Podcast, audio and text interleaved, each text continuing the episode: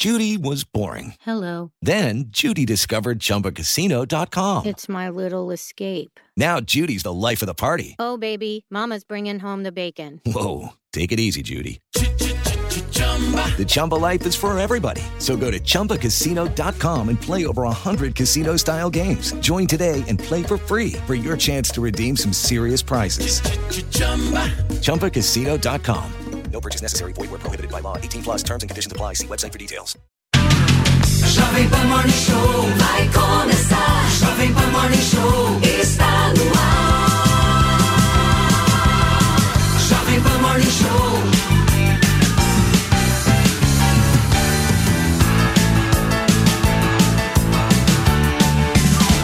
Jovem Pan Morning Show.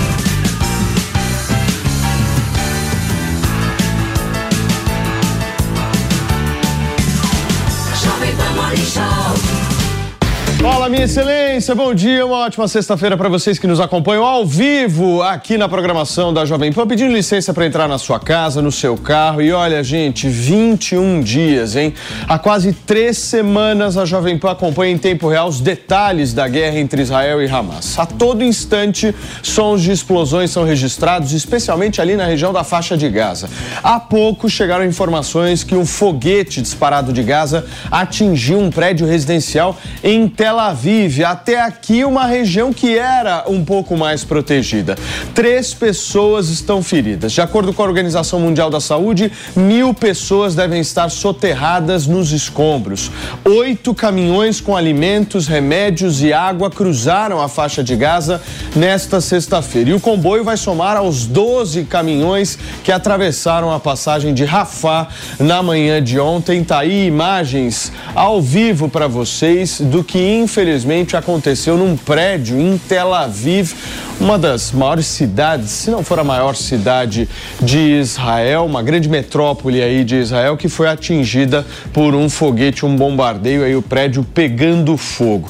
Gente, na manhã desta sexta-feira a gente vai tentar analisar quais são os próximos passos aí desse conflito e temos vários convidados. Se preparem para um programa de altíssimo nível democrático, porque nós temos aqui o pesquisador de Harvard, professor, ex-ministro de Estado, Hussein Kalu. Professor, seja muito bem-vindo. Filipão Monteiro, Mano Ferreira, Miriam Spritzer também já está conectada com a gente. Daqui a pouquinho o Rabino Dudu também vai estar por aqui. Fica com a gente porque a gente vai te trazer todas as informações sobre esse conflito.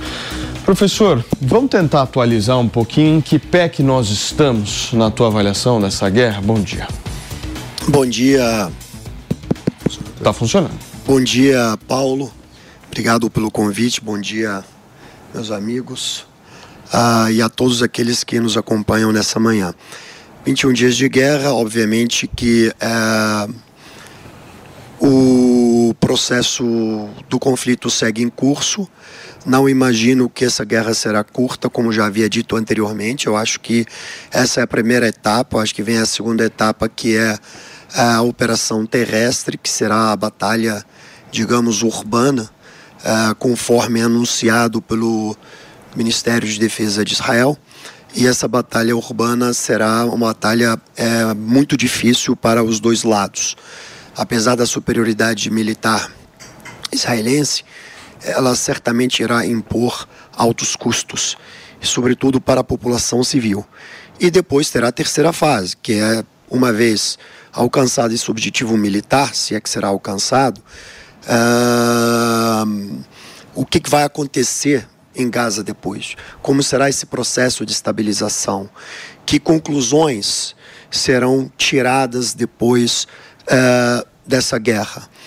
Então, concluindo o meu raciocínio, eu acho que a situação é dramática, eu acho que a solução militar não é a solução que vai resolver o conflito israelo-palestino, isso já está provado, somente vai prolongar e quem sofre é a população civil.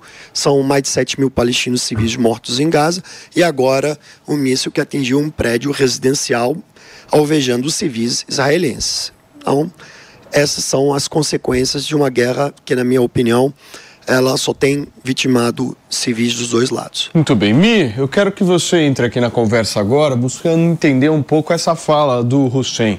Você acha que o negócio daqui para frente vai começar a ficar cada vez pior? Bem-vinda. Bom dia a todos, bom dia. É, sim, eu acho que agora a gente começa de fato a guerra, né? Quando tiver essa incursão aí militar.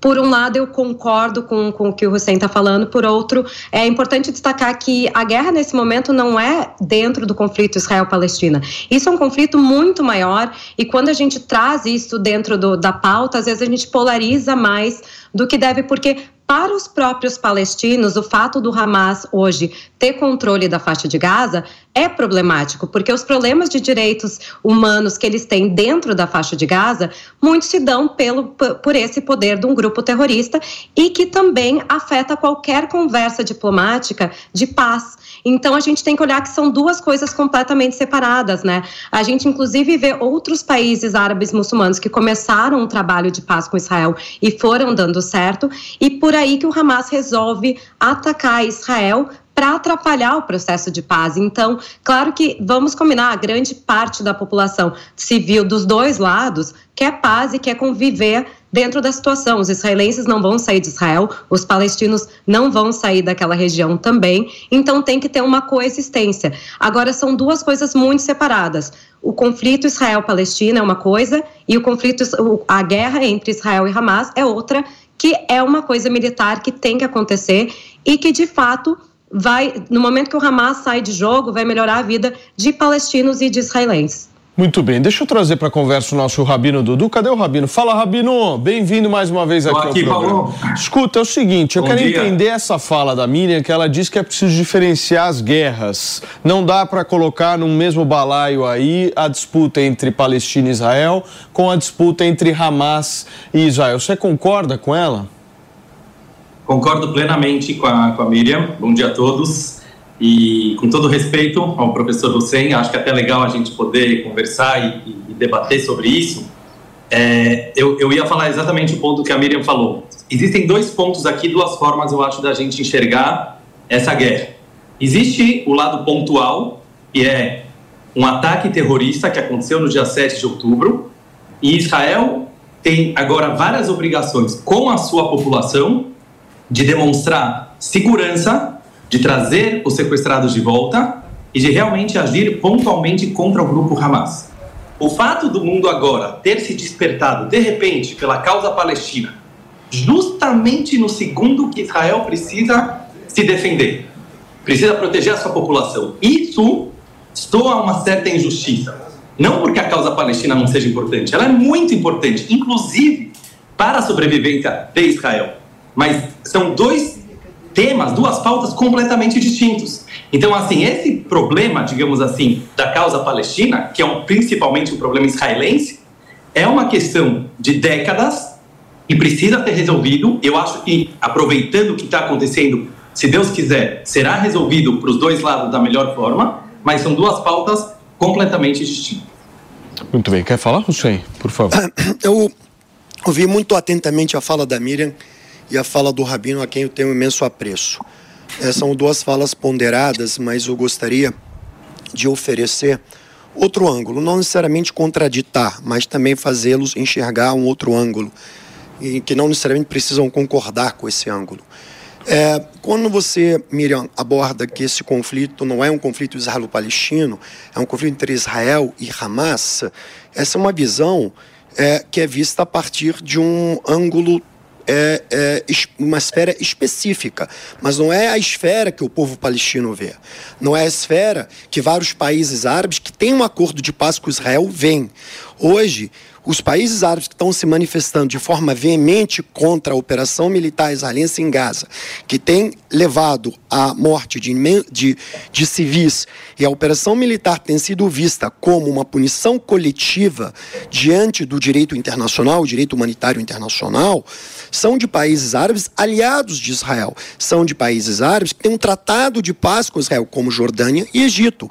Se você reparar as falas do rei da Jordânia, do presidente do Egito e até do é, emir do, dos Emirados Árabes Unidos e do Catar e do Bahrein e da Arábia Saudita, países que buscaram essa aliança, eles estão preocupados porque eles estão vendo que essa operação militar ela está algumas oitavas acima do tom em, no uso desproporcional da força, que de certo modo, pode vir a prejudicar todos os esforços de paz que foram galgados nos últimos anos. Então, o que, está, o que o lado palestino percebe que não é uma guerra contra o Hamas, porque é uma guerra contra o Hamas, mas quando o dano colateral de 7 mil civis mortos, em sua maioria mulheres e crianças, aí a percepção deles ou dos países árabes aliados de Israel, não vou falar os inimigos, mas os aliados que têm um acordo de paz, não é essa. Então é bom olhar sobre essa esfera. Segunda, é, o segundo ponto que eu gostaria de abordar sobre a fala é, do Rabino. É claro que o Estado de Israel tem o direito de se defender. Ninguém nega o direito do Estado de Israel de se defender. E é claro que tem uma obrigação moral é, e ética para com a sua população. No entanto, é, o que se espera de um Estado democrático, um Estado de direito, um Estado responsável, é compromisso com os tratados internacionais, compromisso com o direito internacional, compromisso com o direito humanitário internacional. Então não é que o mundo despertou. É, o, mundo, na, o mundo, na verdade, estava muito conivente e complacente com a política de expansão de assentamentos, com a política de colonização. Essa política de expansão de assentamento de colonização, ela de fato nega o direito de existência do Estado palestino. Entende? Esse é o fato verdadeiro. Então, a gente precisa dizer as coisas como elas são. Tá? E não buscar justificativas e narrativas para tentar camuflar uma circunstância real. Tá? Então, eu reconheço, Hamas é um grupo terrorista, é, ele atrapalha o processo de paz, ele é um câncer para a causa palestina, não estou dizendo o contrário disso.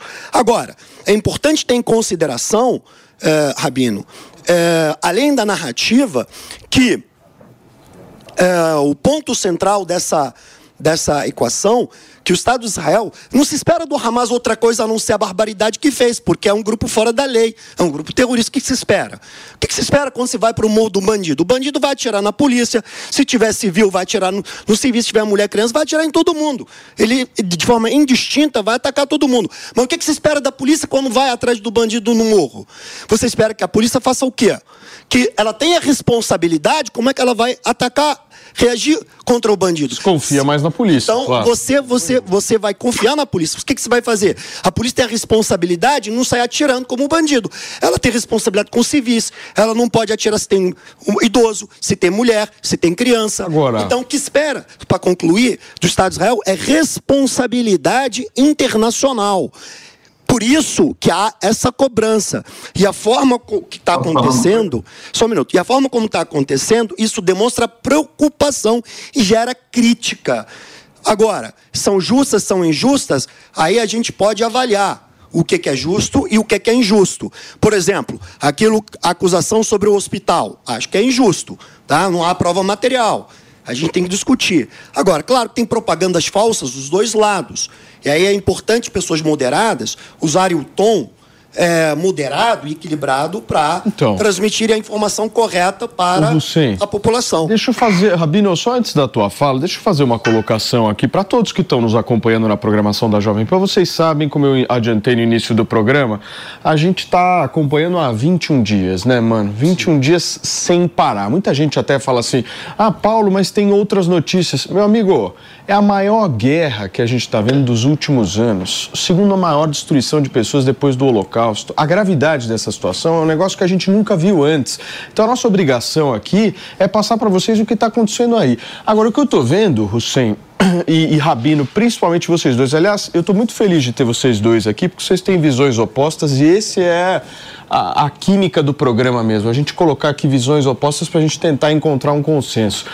Mas eu estou vendo esse debate por muitas vezes raivoso na sociedade. Está muito raivoso o negócio. Tem ódio me lembra muito, inclusive, um debate do ano passado que a gente viu até aqui no Brasil, em que você não analisava mais fatos, você não analisava mais versões, você tinha lá narrativas estabelecidas, um odiando o outro e acabou, era isso. E eu acho que a gente aqui tem um papel muito importante, que é um papel de tentar encontrar algum tipo de caminho diplomático, porque, por exemplo, há algumas coisas que eu acho que todos nós aqui concordamos. Que o Hamas é um grupo terrorista e que o terrorismo precisa ser exterminado da face da terra, acho que todos aqui concordamos concordamos. Ninguém aqui vai passar pano para Hamas dizendo que Hamas é isso ou aquilo. Agora, como nós vamos fazer isso? Como a sociedade vai fazer isso? Como Israel tem que fazer isso? Essa questão dos civis, infelizmente, é a questão que mais é afetada, porque no final das contas, no final das contas, o Netanyahu está brigando, os caras do Hamas estão brigando e tal. Mas quem se ferra são os civis, os civis palestinos, os civis israelenses. A galera está em guerra lá, não consegue sair de casa, o medo está colocado na sociedade como um todo. Então eu acho assim, o mundo precisa parar de uma forma um pouco mais moderada e equilibrada e tentar achar um caminho diplomático para essa solução. Que eu acho o seguinte: a raiva e o ódio não vão resolver nunca. Nunca vão resolver. Não são Não resolveu aqui no Brasil a raiva e o ódio e não vai resolver fora também. Não resolve, porque as pessoas elas ficam absolutamente cegas querendo só disseminar essa questão do ódio de ambos os lados, é claro. Eu acho que outra premissa que todo mundo vai concordar aqui, Paulinho, é que os judeus têm direito à autodeterminação com o Estado como Israel. Os palestinos têm direito à autodeterminação com um Estado que, que seja legitimamente reconhecido pela sua própria população. E são dois aspectos que precisam estar na conversa. E aí, para entrar no ponto anterior, por mais que eu concorde com a Miriam de que o início da, do conflito entre Israel e o Hamas, a gente não pode ignorar que quando você tem efeitos colaterais sobre toda a população civil da Palestina, isso evidentemente acaba entrando no contexto do conflito Israel-Palestina, né? Então Sim. é preciso pensar essas dimensões todas. Vamos por partes aqui. A nossa Luciana Lepomuceno chegou aqui. Vou dar um bom dia para você, Lu. Mas antes de passar a palavra para você, pela ordem aqui, o Rabino Dudu tinha me pedido a palavra. Rabino, é contigo. Obrigado, Paulo. É, em primeiro lugar, eu queria assim, agradecer é, o professor Lucen por estar aqui e colocar o seu ponto de vista e principalmente para o Morning Show, porque independente do que for falado aqui, eu acho que o próprio fato que a gente está aqui sentado, é, vários ângulos né, do mesmo cenário é, e discutindo esse tema, eu concordo com você, Paulo, que é o único caminho para essa situação no Oriente Médio e qualquer outro conflito. Né? Em relação à fala do, do professor, é, eu só queria assim é, observar dois pontos, né? É, a questão da conivência, né, que, que o Estado estava em relação aos assentamentos, que está sendo muito abordada, eu acho que existe uma história muito anterior a isso. E é importante, né, desculpa sempre trazer e repetir esse ponto, porque pessoas que não sabem nada sobre a história da, da Palestina, do Oriente Médio, obviamente eu não estou falando sobre o professor, mas estou falando sobre a maioria das pessoas que estão acompanhando agora a guerra pela televisão, pelo rádio, pela internet e não sabem do histórico e vão ver essas cenas na televisão, se eu não fosse judeu, se eu não fosse israelense, eu ficaria completamente chocado e anti-Israel. Agora, precisa abrir um pouco o ângulo, né, o foco, e todo mundo que sabe a história do Oriente Médio, principalmente de Israel, sabe como tudo começou e todas as tentativas que já foram feitas. Então, em 48, a ONU sugeriu dois estados. Os judeus aceitaram, os palestinos não. Não queriam dois estados. Guerrearam contra Israel, perderam a guerra. O que acontece com qualquer país normal que alguém perde a guerra? Perdeu. Levanta a mão, perdeu. Quer ser refugiado? Tem outros 22 países muçulmanos no Oriente Médio no qual eles poderiam ir, ou poderiam habitar em Israel. Bom, é, desculpa falar assim a verdade, mas essa é uma verdade tão básica e simples que não é trazida nos jornais, que não é trazida na, na, na, na discussão pública, mas essa foi a história. A partir dali, não vou contar aqui Rabino, toda a história, porque Rabino, não é história. Rabino, me perdoa, deixa eu só te interromper. É, tudo isso que você está dizendo é sobre os fatos históricos, mas você não esquece de uma variável fundamental. Em 1993, os palestinos e israelenses assinaram os acordos de Oslo. São acordos de paz em que ambos decidem se reconhecer mutuamente e ambos decidem se reconhecer com direito à existência e os dois decidem reconhecer que um tem direito a um Estado independente, assim como o outro tem o direito à autodeterminação e o Estado independente, independente das guerras que aconteceram, independente de todos os erros do passado. Só que depois dos acordos de Oslo em diante, o que, que aconteceu? Uma violação sistemática e fuzilamento dos acordos de paz. E o que, que é a essência dos acordos de paz? Desocupação paz em troca de terra. Você desocupa os territórios e devolve para os palestinos criar um Estado é, é, é, viável, que se chama economicamente viável, contíguo. Então, e aí a Cisjordânia foi dividida em três áreas, A, B e C. A área C, ela está totalmente, que é dois terços da Cisjordânia, ela está totalmente hoje tomada por assentamentos. Então, olhando sobre esse espectro, demograficamente hoje e geograficamente hoje, é impossível criar um Estado palestino. O Estado de Israel inviabilizou, na prática, geograficamente e demograficamente, a política de existência de um Estado palestino. E aí você tem uma situação de facto, que é uma ocupação militar. Você não pode dizer que não tem. Os palestinos não têm soberania, vivem sob regime militar israelense. Como não? Eles não têm cidadania e não são integrados. Então, qual é a solução? Vamos supor, Hamas não existe mais. Acabou o Hamas. O que, que acontece amanhã? Vai haver uma política de, desman... vai haver uma política de desmantelamento dos assentamentos? Não, não haverá. Porque o atual governo de Israel é um governo de ultradireita, ultranacionalista, é um governo radical e é um governo racista e abertamente, licença, e abertamente, só um minuto, e abertamente contra o direito de existência do Estado palestino. Essa é a verdade. Eu não estou dizendo que a sociedade israelense é assim.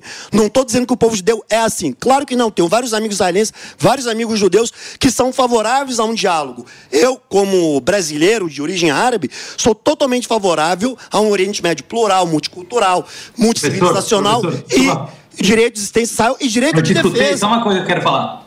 Eu, eu te escutei até o fim, né, assim, é, obrigado por ter falado, mas assim, eu só eu ia chegar nisso, e como o Paulo falou, eu acho que se a gente leva para uma, com todo respeito, mas se a gente leva para uma discussão mais calorosa, né, acho que tanto dos dois lados, tanto você que tem origem árabe como eu que tenho origem judaica, óbvio que a gente pode acabar chegando nos dois extremos. Vocês estão me ouvindo, né? Que eu não estou vendo. Estamos ouvindo, Dudu. Pode seguir. Tá bom, obrigado. Mas tudo bem. Obrigado. É, então, assim, eu acho que tem que chegar. Obviamente, cada um tem a sua, o seu coração e o seu sentimento, mas aqui a gente está para tentar realmente encontrar uma solução. Então, assim, eu não vim aqui de jeito nenhum para puxar a sardinha para o meu lado, para o lado de Israel.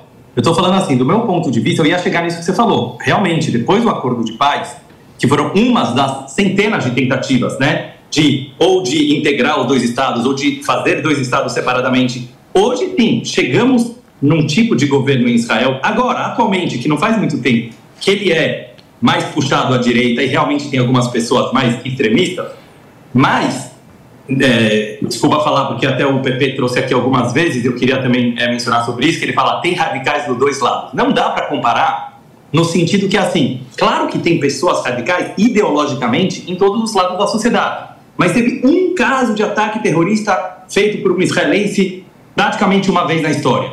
No caso do, do Hamas, que ele representa hoje grande parte do povo palestino, que é não, as pessoas que habitam na faixa de Gaza, eles representam eles, eles fazem ataque todos os dias. É importante também o nosso público ouvir isso. Aconteceu, infelizmente, naquele dia 7 de outubro, a pior desgraça. Mas to, eu morei os últimos seis meses em Israel. Todos os dias acontecia ou tentativa de ataque terrorista ou míssil, todos os dias, é, que eram capturados né, pelo Domo de Ferro, interceptados, ou outras coisas. Então, assim, é uma situação inviável de se viver dessa forma. Alguma coisa ia acontecer, desculpa falar, mas alguma coisa ia acontecer. Agora, sim, sobre o ponto que você mencionou dos acordos de paz, você não trouxe aqui que Israel devolveu, na época, terras para os palestinos. Foram retirados de Gush Katif, que era uma área muito grande em Gaza, que era justamente causou muita muita tristeza para os judeus que habitavam lá e tinha agricultura lá e várias é, empresas foram retirados à força pela polícia israelense.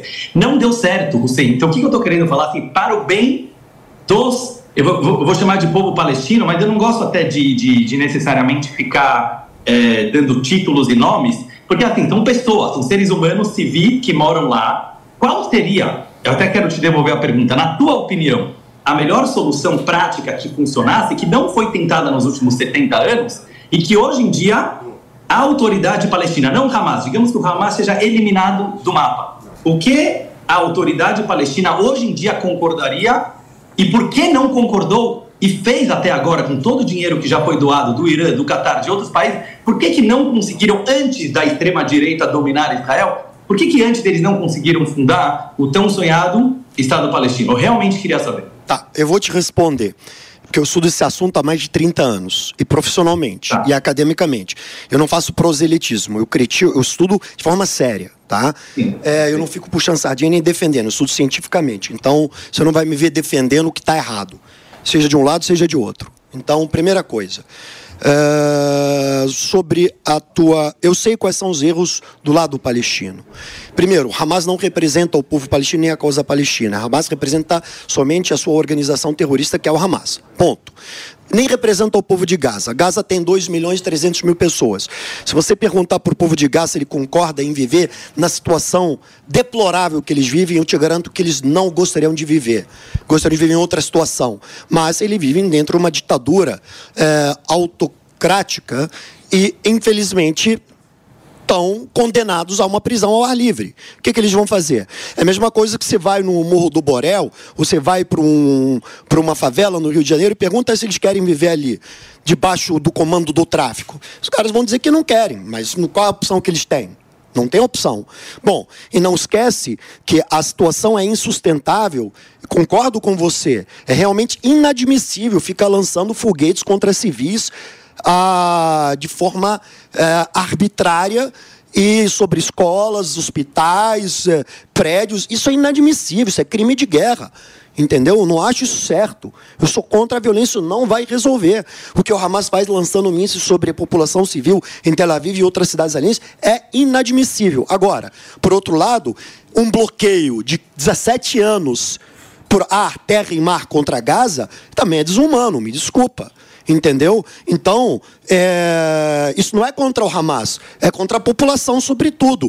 Porque os caras do Hamas saem recebendo seu dinheirinho do Catar, do Irã e não sei aonde, e estão se enriquecendo. Porque para eles a guerra é um negócio.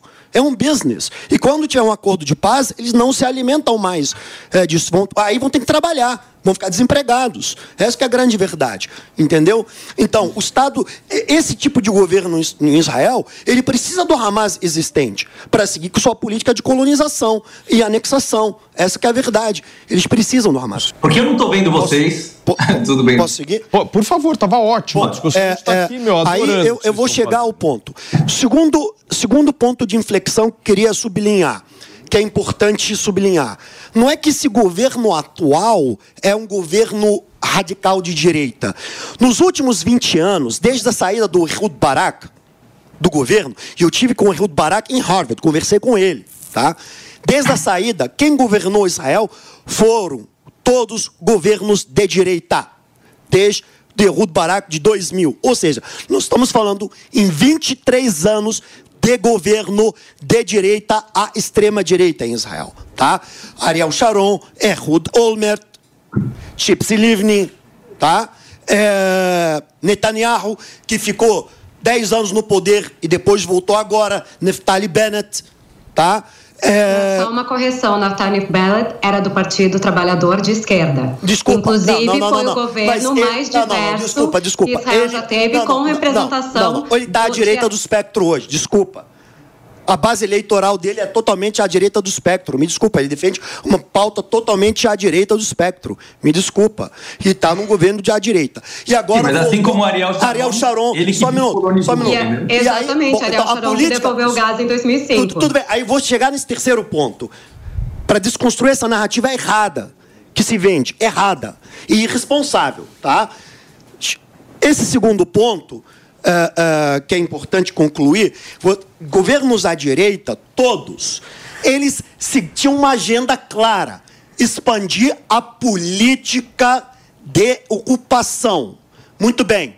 O que, que a política de ocupação faz? Ela acaba com a possibilidade de existência do Estado palestino. Isso independentemente do Hamas. O Hamas, que é uma organização terrorista, desenvolver as suas capacidades de ter mísseis agora. Mas há 10 anos atrás, há 15 anos atrás, eles não tinham essa capacidade. E a política de colonização seguia a passos galopantes. Mas também está esquecendo as intifadas é, e os ó, não, não, não, não. Não, não, esquece. Não, a política de colonização ela foi acontecendo de forma paulatina.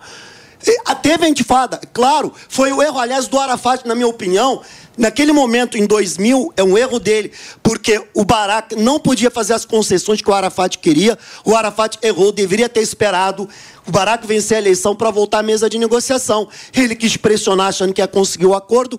O Sharon foi visitar a esplanada das mesquitas, desencadeou a intifada, a reação palestina.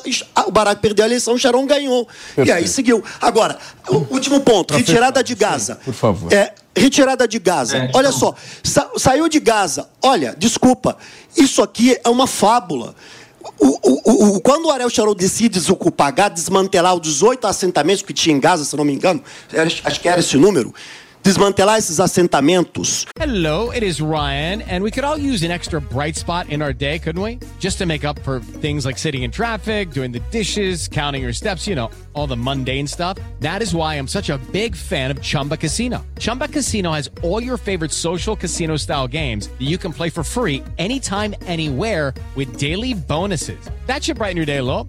Actually, a lot. So sign up now at chumbacasino.com. That's chumbacasino.com. No purchase necessary. BGW. Void were prohibited by law. See terms and conditions 18 plus. É, em Gaza, ele não fez isso porque ele é bonzinho. Ele não fez isso porque ele decidiu respeitar o direito internacional. Ele não fez isso porque ele decidiu seguir as resoluções da ONU. Primeiro, porque era é um custo altíssimo da perspectiva securitária para Israel. Manter esses assentamentos e manter a guarda desses assentamentos. Segundo, era operacionalmente cada vez mais arriscado. E o que, que aconteceu? Desmantelou-se esses assentamentos e ofereceu-se para os colonos que estavam em Gaza assentamentos na Judéia e, na, em, em Samaria. Ou seja, na Cisjordânia, na área C. Entende? Em Hebron. Então, ofereceu-se assentamentos mais vistosos. Perfeito. Ou seja, no território sagrado. É isso que aconteceu. Houve uma transferência de assentamentos. Vamos lá, por partes, turma. Só vou, só vou pedir para vocês, meus, eu, eu quanto menos eu entrar aqui, melhor é, porque tá muito boa a discussão. Mas eu preciso que vocês se ajudem para que todo mundo possa falar. Por favor, Rabino.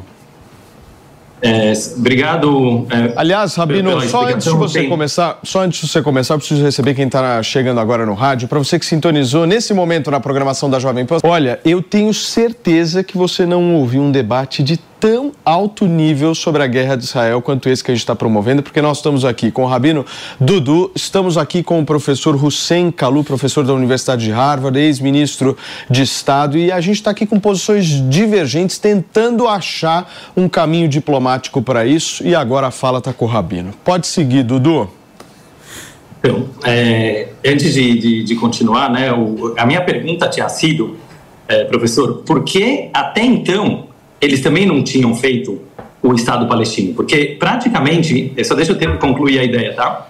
De, a partir de 48, os dois países tinham, digamos assim, o mesmo potencial de construir alguma coisa, né? Estou falando muito mais lá atrás.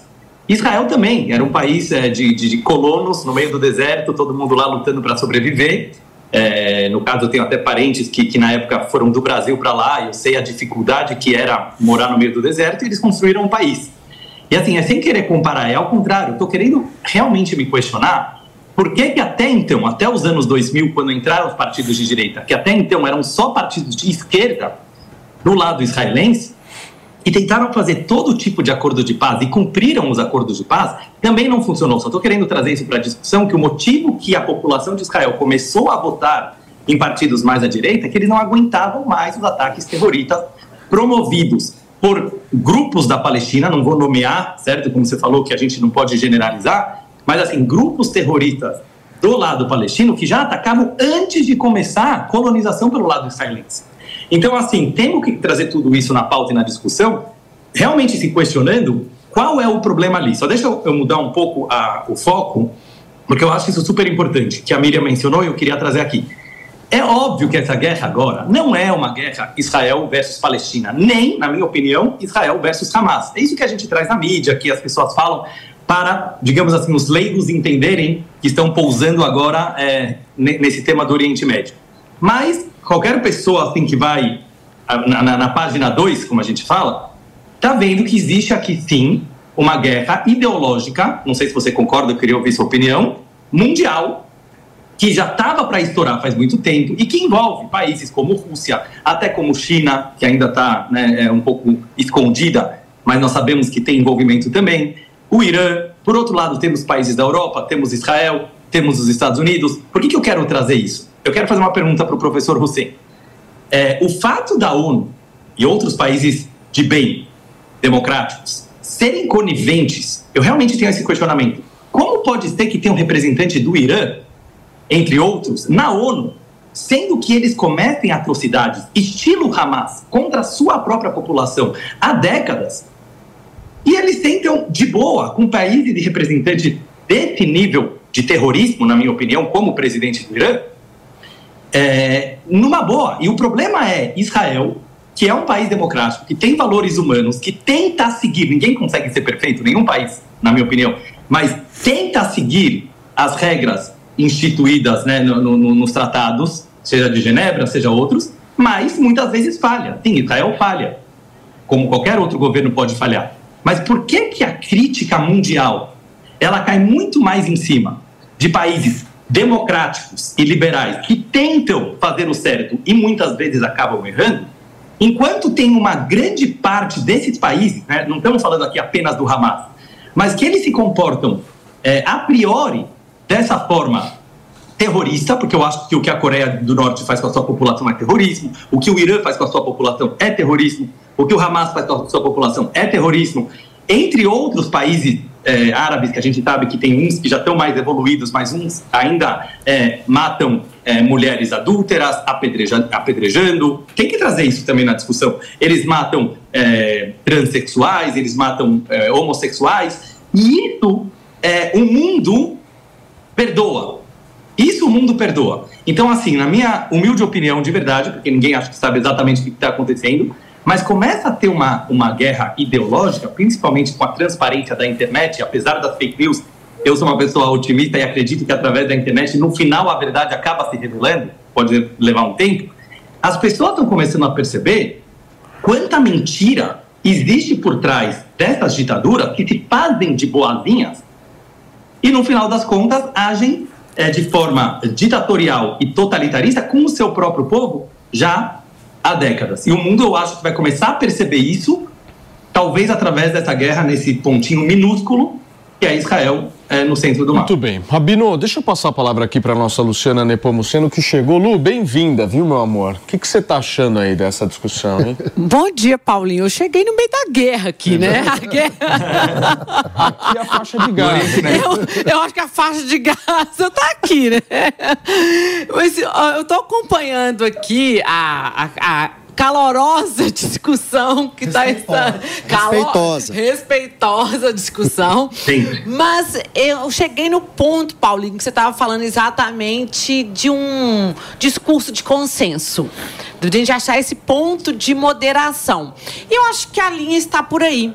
Vou falar aqui, vamos ver se o professor vai me concordar, se não é perigoso ele, ele me briscar aqui do lado. Mas o fato... Por isso que eu não fui presencial. É. Nossa, Foi não, é melhor planejado. não, não, não, melhor que eu tô aqui, deixa eu do lado do professor aqui. Mas o fato é, porque o discurso de Israel, para mim, ele põe proposições inconciliáveis. Por que inconciliáveis? Ele fala, olha, vamos acabar com o Hamas. Mas do outro lado também, ele tem propõe em te resgatar os reféns. Como você pode conciliar essa proposição de resgatar os reféns, o que parte de uma premissa de um diálogo, de um consenso, com acabar com o grupo terrorista? E o viés seria exatamente buscar na moderação, nos palestinos moderados, essa interlocução. E eu não vi, pelo menos, me corrija, professor, se estiver errado, Rabino, essa iniciativa por parte de Israel. E um outro ponto que o professor também, no momento que eu cheguei aqui no sofá, estava abordando, é: ah, então vamos destruir o Hamas, vamos ocupar Gaza. Eles vão fazer o quê?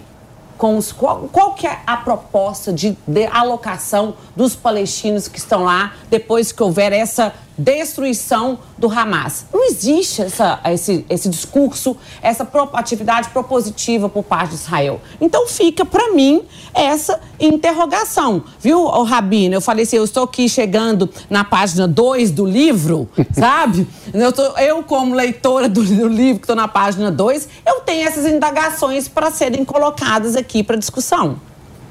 Mas são perguntas ótimas que você fez, né? É, não sei se eu posso falar, Paulo? Por favor, Rabino, eu vou dar um minuto para você, um minuto para o Hussein, porque eu preciso daqui a pouquinho Bom, atualizar sobre mais um ataque rápido. terrestre lá. Por favor. É, é, a minha visão, né, isso que a Luciana é, perguntou, é, com certeza a questão, por isso eu falei, ela é muito maior e ela não tem a ver apenas com essa guerra de agora. Mas o que, que acontece, Luciana, na minha, na minha visão, né? Porque, inclusive porque eu morei em Israel, e eu sei o quão gostoso e o quão livre era morar em Tel Aviv, e hoje em dia, é, tira o fato que morreram tantos civis, né, dos dois lados. A vida agora não é mais uma vida normal. 70 anos Israel, a gente saía nas ruas com segurança, apesar de todos os mísseis que eram jogados, mas a gente acreditava no nosso exército e na nossa segurança. Isso caiu. E o Hamas fez isso de propósito, eles sabem que agora, psicologicamente, a nação está muito fragilizada. O que, que acontece em relação só aos sequestrados que eu queria falar? É uma parte extremamente delicada, como negociar a devolução desses reféns. Mas é uma coisa dura isso que eu vou falar. Quando sequestram uma pessoa, você consegue negociar. Não sei se o professor vai concordar, mas quando você sequestra 212 pessoas, que você não sabe se estão vivas ou não, se estão. Você não consegue negociar. Israel é, pediu de volta um refém. Você lembra dessa história? Ele ficou cinco anos sequestrado. Era um soldado que foi sequestrado, que chama Gilad Shalit. A família pediu, pediu, pediu. Muitos israelenses não concordaram com essa decisão do governo. Eles liberaram mil terroristas do Hamas, que já tinham feito ataques terroristas que estavam nas prisões de Israel, por um judeu israelense que estava na mão deles. Imagina se agora você começa a negociar um por um da mesma forma que o governo fez. Não, não chega a nada, entendeu? Então, assim, infelizmente já morreram do lado israelense 1.400, eu não sei quantos que já chegou, mas assim, são 200 que fazem parte daquele bolo. Quer dizer, assim, de uma certa forma, quando a gente está analisando uma guerra, é, é, é, com dor no coração falar isso, mas normalmente Israel olha cada indivíduo separada, separadamente. Mas como você vai negociar 212 pessoas com cada família e cada nacionalidade e cada país? Agora, para onde levariam esses é, moradores da faixa de Gaza? Só para falar sobre esse ponto, está terminando meu minuto. É, é uma questão que todo mundo tem, mas fica me parecendo que alguns países, não sei se todos, árabes da região, já há muito tempo, eles não querem aceitar e receber os é, imigrantes, digamos assim, palestinos, porque eles acreditam na causa religiosa e espiritual de manter os palestinos lá, porque eles acreditam que em algum momento eles vão poder, é, desculpa o termo pesado, mas varrer Israel de lá e ocupar é, lá. Eu queria saber, Hussein, eu quero saber de verdade, eu não estou falando agora dos radicais, eu estou falando dos muçulmanos moderados. Por que, que eu não vejo grandes líderes do mundo muçulmano levantando-se nesse momento e condenando os ataques do Hamas? E realmente tem uma questão muito grave lá, mas fica me parecendo que eles colocam os próprios palestinos lá com esse sonho de algum momento Perfeito, vencer Rabino. a guerra. Vamos lá, Hussein. Paulinho, que só que foi? queria fazer uma colocação para o ah. Rabino que então, dentro da sua fala, Rabino, você concorda comigo que no discurso de Israel é, existe uma priorização para a aniquilação do Hamas, a destruição do Hamas, em detrimento dos reféns. Tipo, aqui. Não, não é em detrimento, é porque eles não acreditam que uma conversa vai causar uma devolução, entende? Eles não acreditam, se você pega o espectro maior e histórias do passado, eles não acreditam. Só esse soldado que eu te falei demorou anos para devolverem um e devolvendo mil, mil dele. Quer dizer, é uma negociação que leva muito tempo e que você não sabe onde que ela vai terminar. Então, assim, não é porque em detrimento. Todo mundo em Israel concordaria em parar a guerra para devolver esses 212. Mas não ia acontecer. N nunca é. aconteceria. Luciana, só para só explicar, tá? Pode não parecer que está tendo essa conversa, mas uma das grandes pressões que Israel está fazendo, inclusive em enviar famílias de reféns pelo mundo para falar com grandes lideranças do mundo, para poder ter essa negociação para buscar esses reféns. Inclusive, essa é uma das grandes críticas do governo israelense nesses diálogos internacionais, tanto na ONU quanto, enfim, né, qualquer esse tipo de, de conversa que está acontecendo, que as pessoas criticam Israel, pedem o cessar-fogo e esquecem que o Hamas hoje está com mais de 200 reféns ali sob o poder deles. Então, não dá para dizer que Israel não está tentando negociar a volta dos reféns e nem que não está pressionando a volta dos reféns. Muito bem, Hussein. Bom, é, Rabino, eu acho que é, a informação que você traz, talvez ela peque um pouco em sua precisão. Porque vários países, vários líderes de alguns países árabes muçulmanos, eles condenaram e criticaram Hamas. Egito, Jordânia, Marrocos, Emirados Árabes, Bahrein, entre outros. Uh, obviamente que você não espera dos países adversários de Israel se manifestarem, como a Síria, né, o Irã ou outros, ou a Turquia. Aliás, a Turquia é, nem adversária é. Mas os países que têm tratado de paz e os países que buscaram uma aproximação diplomática, eles foram contundentes em sua, uh, em sua crítica às ações uh, do Hamas contra civis israelenses. Isso é público. Tá? Uh, a, a, rainha da Jordânia, a rainha da Jordânia, uma entrevista de ontem, ela deixou, enfatizou de forma muito clara o discurso do marido dela, do rei, e ela condenando as agressões, os atentados terroristas do Hamas contra civis israelenses. Isso é um discurso de Estado. Então, eu acho que falta precisão. Eu acho que eh, em muitos lugares dos países árabes e nos países muçulmanos, um país, tem muitos países muçulmanos que não são árabes, tá? há, há uma condenação muito clara, porque no islamismo, Rabino, é, matar civis e inocentes, mulheres e crianças, é haram, é proibido. Pecado. É pecado. Uhum. Entendeu? E em qualquer das religiões abraâmicas, no judaísmo, no cristianismo, no islamismo. Então, é, isso é inaceitável, sob qualquer prisma, entende? Então, eu acho que é importante sublinhar isso. Segunda coisa que eu queria sublinhar. Você levantou um ponto que alguns países, mulheres são apedrejadas, etc. e tal, e que alguns países é, do mundo muçulmano, etc. Olha, existem resoluções hoje no Conselho de Direitos Humanos da ONU que condenam essas práticas. O direito internacional se faz valer no Conselho dos Direitos Humanos das Nações Unidas em Genebra, que, que condenam nos países como Afeganistão, Líbia entre tantos outros árabes e não árabes que praticam essas violações contra é, é, que se chama, que tipifica de grupos vulneráveis, entre eles mulheres, sobretudo, né? É, sobre o direito à, à, vida sexual e reprodutiva, por exemplo, entre outros.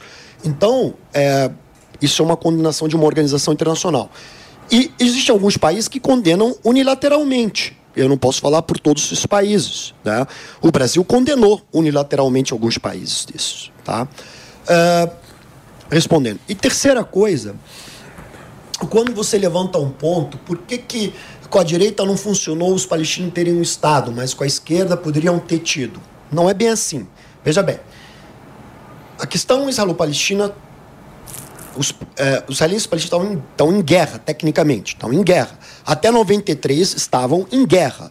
Em 91 aconteceu a primeira conferência de paz, que é a Conferência de Madrid, em 91. Participou Arafat e Isaac Shamir. Depois, isso desembocou no Acordo de Oslo. Antes de 91, não havia nenhum encontro formal oficial entre israelenses e palestinos, portanto, estavam em guerra.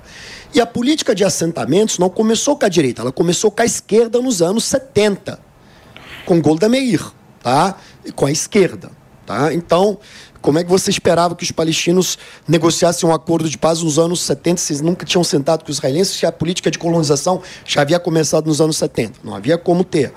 Então, e só se pode falar por que, que não tiveram Estado porque os acordos só começaram em 93, quando Israel decidiu reconhecer o direito dos palestinos de terem um Estado. E quando os palestinos decidiram reconhecer o direito de Israel de existir e de ter o seu Estado dentro das fronteiras do plano de partilha, reconhecidas pelas Nações Unidas e pelas, pelas resoluções. É isso que foi acordado. O que, que aconteceu depois disso? Por que, que o acordo não evoluiu? Porque havia um cronograma para a execução do plano de paz, um, o, é, terra em troca de paz. Havia um plano. Então, assim, assinamos o acordo agora. Rabin e o Arafat assinaram o acordo. Agora, vamos devolver território, vamos é, desmantelar assentamentos, retirar colonos. Depois vamos passar gradualmente a administração desses territórios para vocês. Vocês gradualmente vão desmilitarizando. Gradualmente, nós vamos. É, é, algumas áreas sensíveis vão ter administração conjunta. Algumas áreas vão ter administração, mas a segurança é nossa, israelense. E, por último, chegaremos ao status de Jerusalém Oriental. Esse era o cronograma. À medida que a confiança vai sendo criada, nós vamos estabelecendo. O que, que aconteceu? Rabin foi assassinado por um extremista israelense, que era contrário ao acordo de paz. Foi assassinado. O que, que aconteceu? Assumiu Shimon Peres. Quando Shimon Peres assume, é, ele fica num mandato tampão. É, o governo ele teve que convocar eleições, fica curto período no governo, então ele não consegue avançar é, no, pra, na implementação na, na implementação dos acordos, quando os acordos se paralisam. Isso também causa um rebuliço do lado palestino. E aí, o Shimon Peres, que é candidato, perde a eleição para o Sharon. E o Sharon vence. Quando o Sharon vence, o Sharon desreconhece os acordos de Oslo. Ele paralisa os acordos de Oslo e começa a política de assentamentos e diz que Jerusalém é inegociável.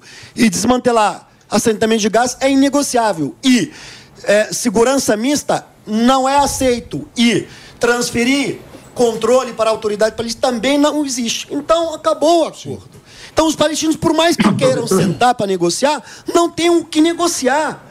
E aí, obviamente, os radicais do lado palestino, só um minuto, eu não estou culpando os israelenses. É claro, uhum. isso deu voz para os radicais palestinos. Isso alimentou a jihad islâmica, isso alimentou o Hamas, porque para eles a não existência de um acordo de paz ou uma radicalização israelense serve ao propósito radical deles. Sim. Hussein, Hussein Rabino, eu vou eu pedir, vou pedir só um pouquinho de paciência de vocês, porque eu preciso, perdão, atualizar aqui, gente, uma informação, porque a gente tem falado muito sobre a situação dos brasileiros que estão lá na faixa de Gaza. E um deles é o Hassan Rabi, que chegou em Gaza para visitar alguns parentes quatro dias antes do início do conflito.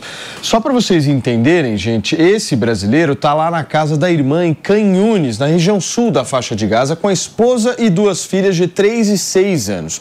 Eles estão sem água potável, sem energia elétrica e com bastante precariedade. O Hassan publica vários vídeos sobre a rotina dele na região nesse momento. Uma publicação nos chamou bastante a atenção e eu tenho certeza que vai chamar a sua também. É o relato da esposa dele que pode ser interpretado como um pedido de socorro de quem já está chegando no limite e completamente esgotado. Dá uma olhada. Estamos sofrendo aqui em faixa de Gaza. Mais de 50 brasileiros aqui não conseguem viver, só pensando quando a gente vai morrer. Não tem ninguém para ajudar nós. A gente estamos morrendo aqui. Minhas filhas estão com, medo, com muito medo. Eu também não consigo dormir, não consigo fazer nada. Só pensando quando a gente vai morrer. Porque o bombardeio aqui não para, não para, juro, não para. A gente também hoje é, faltou água da nossa casa, também gás não tem, é, comida não tem. A gente sofre, sofrendo muito, a gente sofrendo muito. Tá aí, gente, que tristeza, né? Um relato extremamente emocionado dessa moça que a gente está exibindo para vocês de realmente chegar no desespero, né? No nível que a gente não consegue ter a dimensão aqui do Brasil, do ar-condicionado aqui, de um país absolutamente tranquilo como é o nosso, do que essas pessoas estão vivendo lá. Eu tô com imagens ao vivo da faixa de Gaza nesta sexta-feira. Vocês estão ouvindo esse barulho? Esse barulho é o barulho de aviões aí que estão lançando alguns mísseis, algumas bombas ali nessa região, nesse vigésimo primeiro dia de guerra. Agora, daqui a pouquinho vai começar a anoitecer lá em Israel. O céu está completamente nublado. Eu não sei se é o tempo que está assim lá, mas com certeza há uma contribuição também dessa quantidade de fumaça ao longo de todos os dias ali. Fabrício Nais, que está conectado aqui comigo junto para te trazer novas informações aí sobre tudo que está acontecendo. Agora, pelo que nós vimos na madrugada de hoje, a gente teve um ataque de Israel em relação ao Hamas vindo do mar, viu, gente? Os caras colocaram bombas vindo do mar. São mais de 400 pontos diferentes e ao longo desses dias a gente viu aqui o crescimento dos ataques e a distribuição desses ataques nessa região da faixa de Gaza. Eu me lembro quando a gente começou a cobertura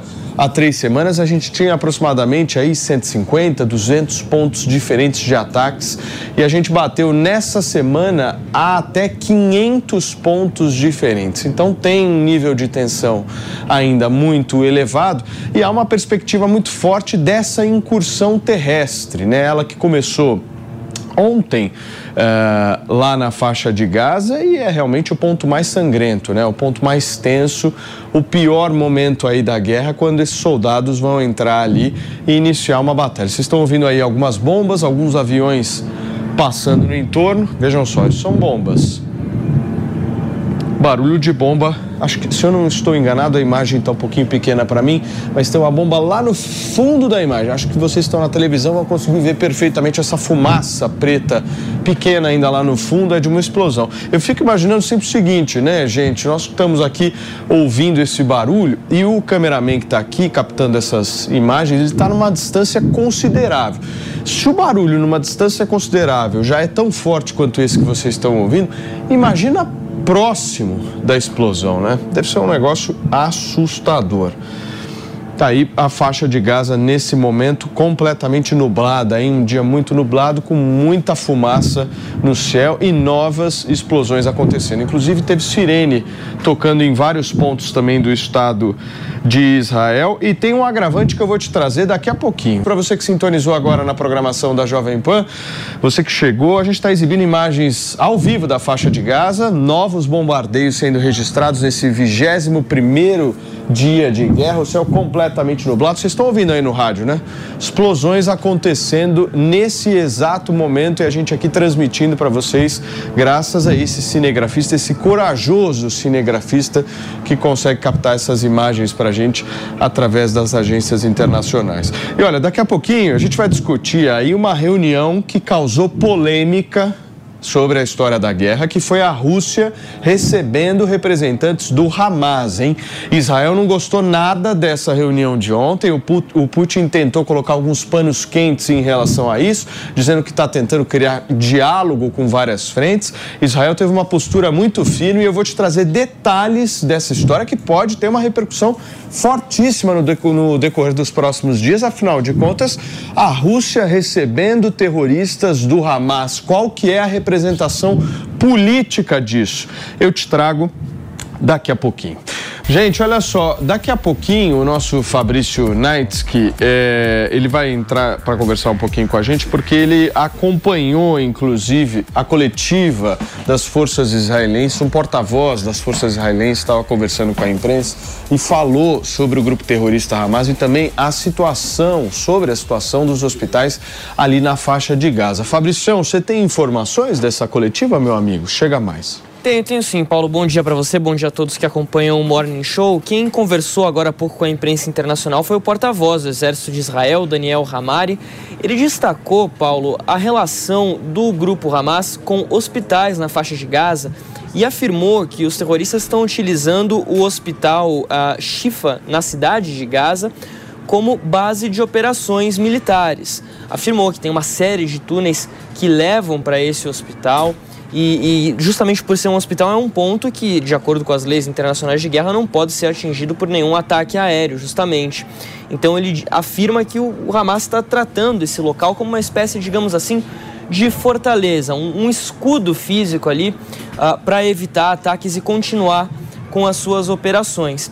É, segundo o, o, Daniel Hagari, o Hamas está utilizando esse hospital que ele tem cerca de 1.500 leitos e 4 mil funcionários. Então seria de fato aí um escudo humano, mais um escudo humano utilizado pelo Hamas, como a gente tem destacado ao longo dos dias. Ele também voltou a dizer que a prioridade nesse momento é a recuperação dos reféns que estão sendo mantidos. A gente tem agora o um número de 229 reféns, que foi atualizado pelo exército de Israel ainda nessa manhã. Falou que vai trazer de volta as mulheres, as crianças, os idosos, também os homens é, israelenses, também cidadãos estrangeiros que estão na faixa de Gaza desde o último dia 7. Paulo. Obrigado, Fabricião, pelas suas informações aí desse porta-voz israelense, falando um pouquinho sobre a situação, principalmente dos hospitais em, na faixa de Gaza. Miriam, você me pediu, meu amor? Sim, pedi. Eu só queria clarificar algumas coisas, né, no comentário do, do Hussein, que eu acho que fugiram um pouco. O comentário da rainha da Jordânia não foi condenando o Hamas, ao contrário, ela inclusive numa entrevista com a Christine Amanpour na CNN, não só não condenou, como falou que não era justa a forma que estava sendo feita a guerra em relação a, a, Gaza e, inclusive, duvidou da, da informação sobre os bebês decapitados que havia sido comprovada inúmeras vezes. Então, isso foi uma grande crítica que aconteceu aqui nos Estados Unidos. Uh, tem vários pontos aqui que a gente pode falar sobre essa discussão e nós estamos é por isso que eu gosto de separar o que, que é Israel contra Hamas e Israel e Palestina. O conflito Israel-Palestina é uma coisa muito mais complexa e que a gente tem que ver a história desde antes do Estado de Israel ser Estado, porque senão a gente está ignorando pogroms que a comunidade judaica sofria na Palestina britânica, né? que 75% do seu território hoje é Jordânia, então vale, vale destacar isso. Também nós vamos ter que esquecer a participação das lideranças palestinas durante a Segunda Guerra Mundial e que se aliaram ao regime nazista, né? Isso também aconteceu. A vida da comunidade judaica no Oriente Médio, o que, que aconteceu no momento que o Estado de Israel é fundado, para também entender a posição de países árabes que se colocam contra Israel ou que talvez não condenem com força o que o Hamas fez ou que talvez também não apoiem Israel nesse momento, apesar de terem acordos de paz. Outro ponto muito importante, se fala muito da With lucky landslots, you can get lucky just about anywhere. Dearly beloved, we are gathered here today to Has anyone seen the bride and groom? Sorry, sorry, we're here. We were getting lucky in the limo and we lost track of time. No, Lucky Land Casino with cash prizes that add up quicker than a guest registry. In that case, I pronounce you lucky. Play for free at LuckyLandSlots.com. Daily bonuses are waiting. No purchase necessary. Void were prohibited by law. 18 plus. Terms and conditions apply. See website for details. do bloqueio que Israel tem com Gaza e não se fala do bloqueio que o Egito tem com Gaza, que é ainda muito mais estrito do que o bloqueio de Israel. Temos que lembrar que, ainda que Gaza seja bloqueada diariamente, 20 mil pessoas pelo menos, e mais recentemente 80 mil pessoas da faixa de Gaza, que são palestinos, entram em Israel, entravam em Israel até o início dessa guerra para trabalhar. Então são dados que a gente tem que lembrar quando a gente começa a ter essa discussão. Claro que assim, gente, existe, existem civis, é uma pena. Israel não quer atingir a população civil de Gaza. Quanto mais gente morrer, a gente já fala disso, inclusive na questão de imagem para Israel. É terrível que morram civis, inclusive porque vai ser rechaçada pelo mundo inteiro. A gente já está vendo isso, né? Apesar do ataque brutal que sofreu no 7 de setembro, uh, sorry, 7 de outubro. Agora, quando Israel começa a retaliar, já começa a mídia inteira internacional e, e, a comunidade internacional a criticar a posição de Israel. Mas temos que ainda lembrar que Israel tem o poder militar que, se quisesse, poderia acabar com Gaza em horas. Isso é um fato, a gente não pode discutir isso. E o fato de não fazer isso é exatamente, e vamos lá, né? Isso é desde que começou a ser atacada pelo Hamas, não é de hoje. A gente tem essa discussão de, de moderação sobre o, o, exército israelense e a gente já teve essa guerra de propaganda a partir de 2014 com todos esses conflitos e essa é sempre uma crítica que volta. Então vale destacar ainda, Israel tem o poder militar que se quisesse e não se importasse com a vida dos civis, não avisava que era para evacuar, porque os seus inimigos não avisam para evacuar. Nenhum exército no mundo inteiro avisa os seus civis para evacuarem áreas também poderia destruir com Gaza em horas e não faz. Inclusive, interrompe muitos ataques e já interrompeu este mesmo conflito em outros momentos da história para que mais civis não morressem. Então, Perfeito. tem que colocar o, o, peso nas coisas como são. Muito bem. Hussein. Bom, é... Pois Miriam, uh, Miriam, deixa eu esclarecer algumas coisas muito importantes da perspectiva histórica, é, para a gente não cair em armadilhas distorcidas. Primeiro ponto, é, eu assisti ao, a entrevista da rainha Rania da Jordânia com Cristiana Amanpour, inteira, tá? E ela condenou de forma objetiva os ataques a civis israelenses no dia 7 de outubro. Se quiser, eu te mando a entrevista para você assistir. Eu assisti. Ela condenou os ataques a civis israelenses. Tá? Essa é a primeira coisa. Segunda coisa, não existe nenhuma evidência científica crível e provável que lideranças árabes ou palestinas apoiaram um regime nazista contra o povo judeu na Segunda Guerra Mundial. Isso é uma falsa premissa. Tá? Uh, até porque boa parte dos países árabes estavam sob domínio otomano e o domínio o Império Otomano era aliado dos nazistas. Os países árabes naquele momento, alguns deles, lutavam contra o domínio otomano. Tá? Então, a gente tem que estudar um pouco mais história. Uh, uh, então, não existe evidência. Isso é uma fabricação que não se sustenta. Tá? Uh, e rechaçado nas maiores arenas acadêmicas do mundo, especialmente no mundo ocidental, em França, Reino Unido, Estados Unidos, Alemanha. Tá? Eu não estou nem falando no, no Oriente Médio. Tá? E se você quiser ir para a Universidade Hebraica de Jerusalém, ou para a Universidade de Tel Aviv, ou para a Universidade de Haifa, para os pesquisadores sérios, você vai encontrar gente que vai dizer que isso não procede. Tá? É, pesquisadores sérios. Tá? Uh, independentes, não pertencendo a um lado, ao outro, etc. Então, esse é o segundo ponto. Terceiro ponto, a comunidade judaica no Oriente Médio, ela sempre fez parte do tecido social médio-oriental. Uh, por exemplo, Avi Schleim, que é um dos maiores historiadores judeus, ele era iraquiano. Ele fala da identidade iraquiana dele. Pega uma entrevista com ele, ele vai contar como é que eles eram integrados no Iraque. Ah, você tinha judeus na Síria. Você no Líbano Sim. tem comunidades judaicas até hoje presentes. Tem sinagoga no Líbano. Você tem judeus na, no Egito. Você tem judeus no Iêmen. Você tinha judeus em você vários, tinha, no Marrocos. Você tinha. Não, não, Hoje só um minuto, só um minuto, só um minuto, só um minuto. Não, ainda tem. Você tem, no Líbano Meus tem. avós foram expulsos só, de lá. Só um minuto, só um minuto. tenho dúvida Tem, tem, tem, no, tem, tem no Líbano tem, no Iraque ainda tem, na Síria ainda tem e outros países. Então, Dez gatos ah, só, um minuto, só um minuto. Eu estou voltando para o tempo histórico. Naquela conjuntura que ela voltou para o tempo do, da era do domínio colonial britânico, tá?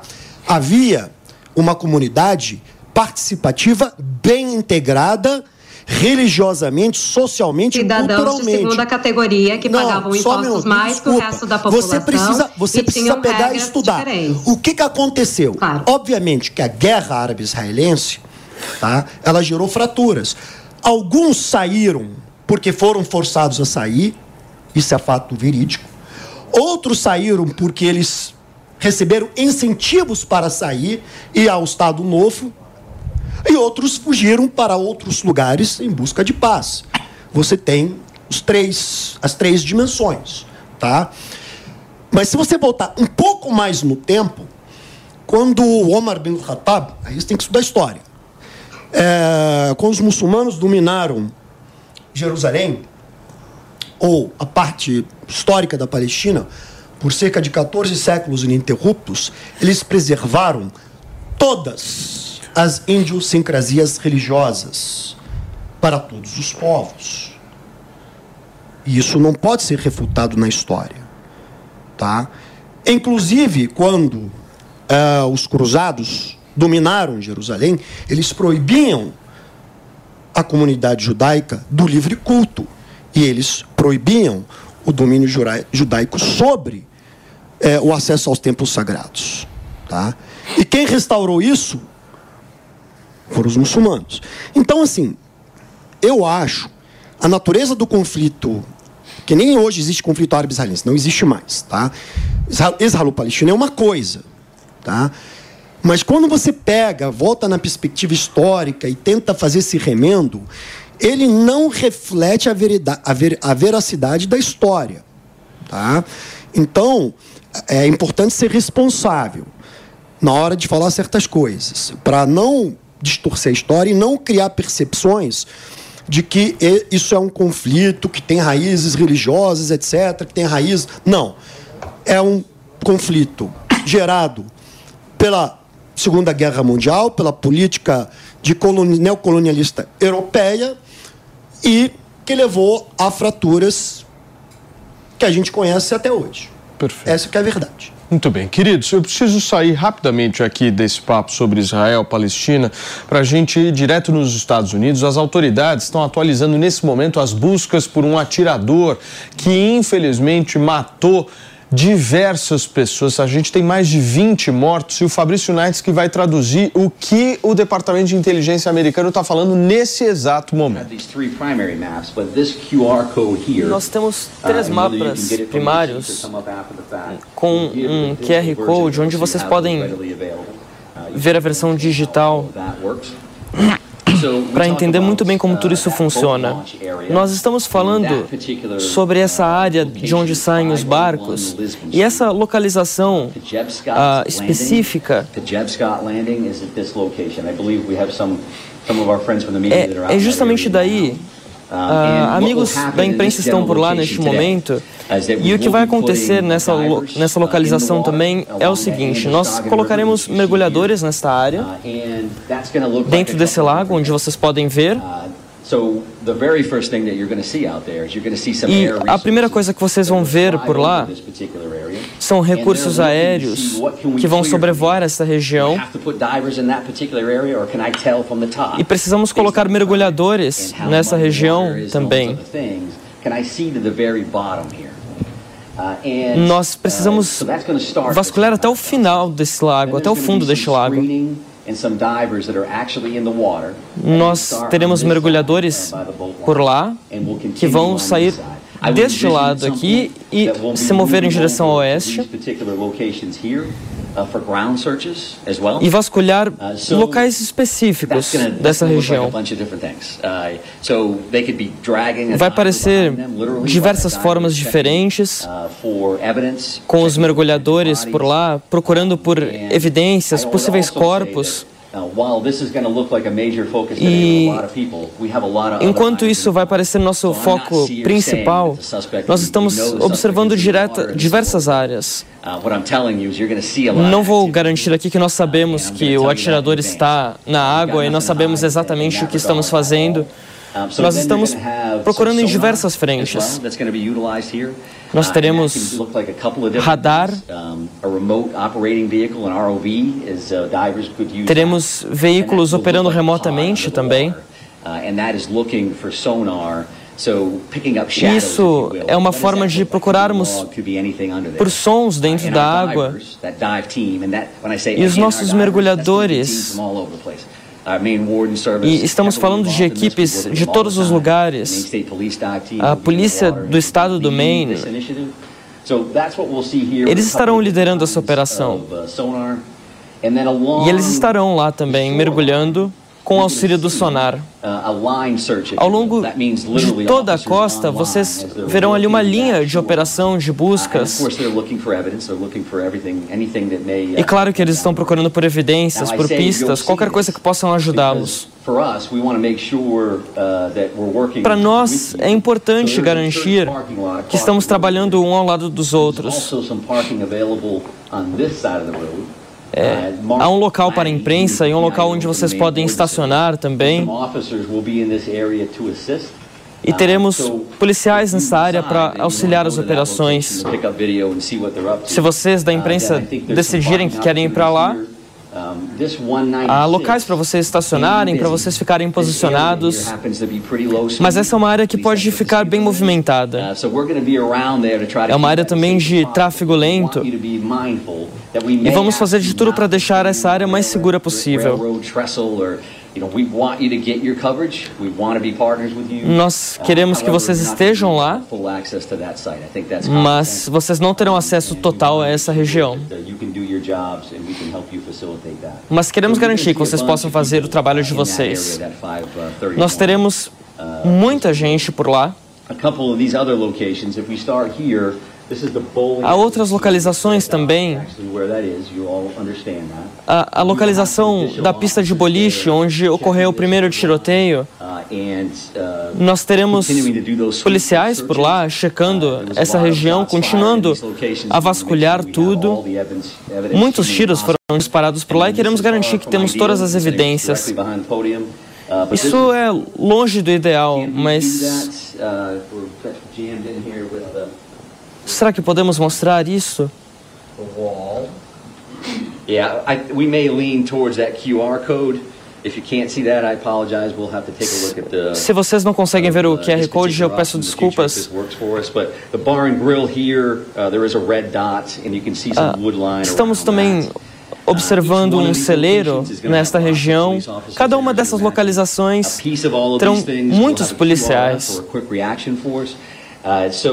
Nós teremos também uma equipe de resposta rápida para garantir a segurança, porque claramente, como vocês podem perceber, o suspeito neste caso não está sob custódia. E se vocês observarem essas, esses pontos, nós estamos investigando com vários recursos. e há claramente uma apreensão. E é claro que essas equipes vão se misturar, mas Neste cenário, eu quero que vocês mantenham duas coisas em mente. Nós estaremos ativos nestes locais, na investigação, e sempre estaremos em busca do suspeito. Mas queremos garantir que todos estão seguros. Esse claramente é um dos focos que nós temos. Eu também gostaria de falar sobre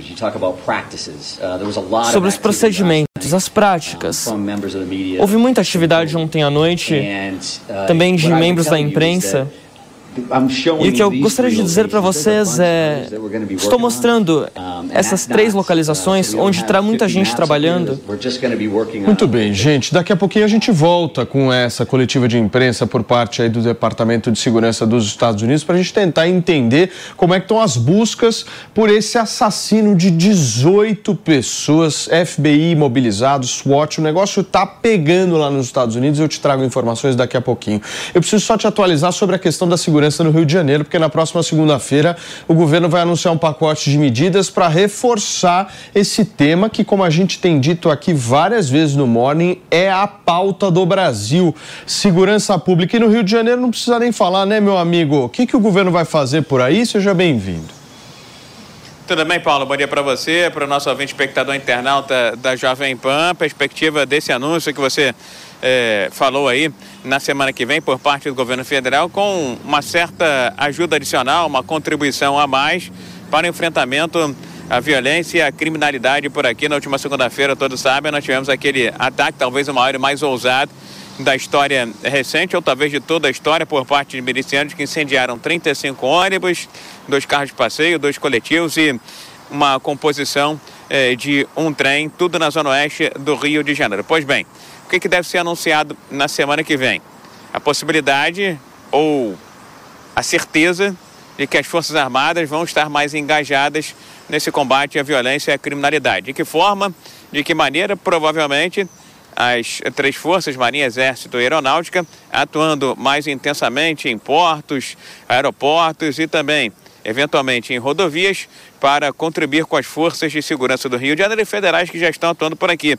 É importante lembrar que são mais de 300 agentes de segurança eh, nas rodovias federais que cortam o estado do Rio de Janeiro, dando suporte a 250 agentes da Polícia Rodoviária Federal. Outra medida vai ser a ampliação da inteligência federal aqui no Rio de Janeiro em apoio, em suporte a inteligência do Estado do Rio de Janeiro. A perspectiva é que sejam dobrados os efetivos de Polícia Federal e Polícia Rodoviária Federal nesse serviço de inteligência que é tão importante para as ações contra tráfico, milícia, contra o crime organizado de uma maneira geral. Agora, GLO, que é da poder de polícia, né, garantia da lei da ordem, que é da poder de polícia às Forças Armadas, intervenção federal aqui no estado do Rio de Janeiro, isso nesse momento não está na pauta, é fora de cogitação. E só para fechar, viu, meu caro Paulo, órgãos aqui do Rio de Janeiro, como Defensoria Pública Federal, Ministério Público Federal,